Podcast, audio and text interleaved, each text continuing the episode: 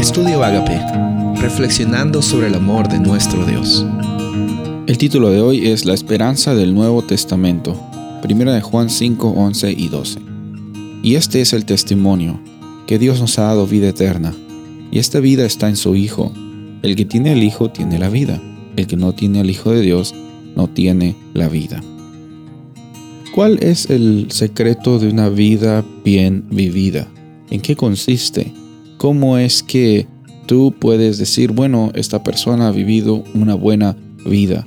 Según lo que las personas dicen en la sociedad, debe haber un concepto, según lo que las personas digan en otras comunidades, debe haber un concepto de qué consiste tener una buena vida o haber vivido una buena vida.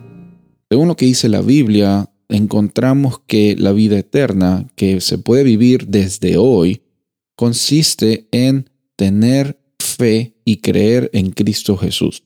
En Cristo Jesús nuestro sacrificio, en Cristo Jesús nuestro mejor amigo, en Cristo Jesús que nos amó tanto que nos da la oportunidad de que vivamos esa experiencia de eternidad desde el presente, desde hoy.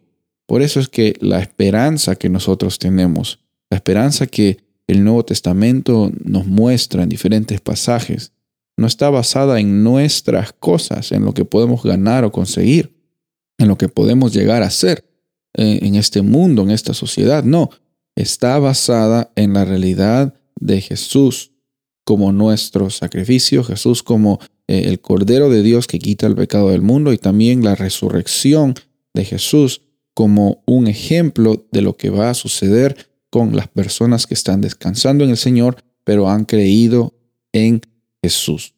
Por eso es que podemos hoy día vivir con vida eterna, porque la realidad de una, de una vida bien vivida, de una buena vida, no es en las cosas que tú logras en esta vida terrenal, sino en lo que ya Cristo logró al venir a este mundo, al morir por ti y por mí, y al resucitar y ahora estar en la mano derecha eh, de nuestro Padre Celestial, siempre intercediendo por nosotros en lo que Cristo consiguió y lo que se nos ofrece por medio de ese pacto que tenemos con Él.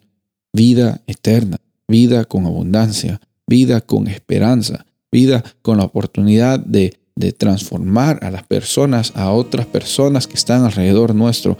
Qué hermoso privilegio, qué hermosa experiencia la que tú y yo tenemos hoy cuando caminamos confiados de que nuestras circunstancias externas no definen nuestra realidad, sino nuestro Padre Celestial nos muestra que por medio de la fe en Cristo Jesús, la esperanza va más allá que cualquier sentimiento que podamos tener en este mundo.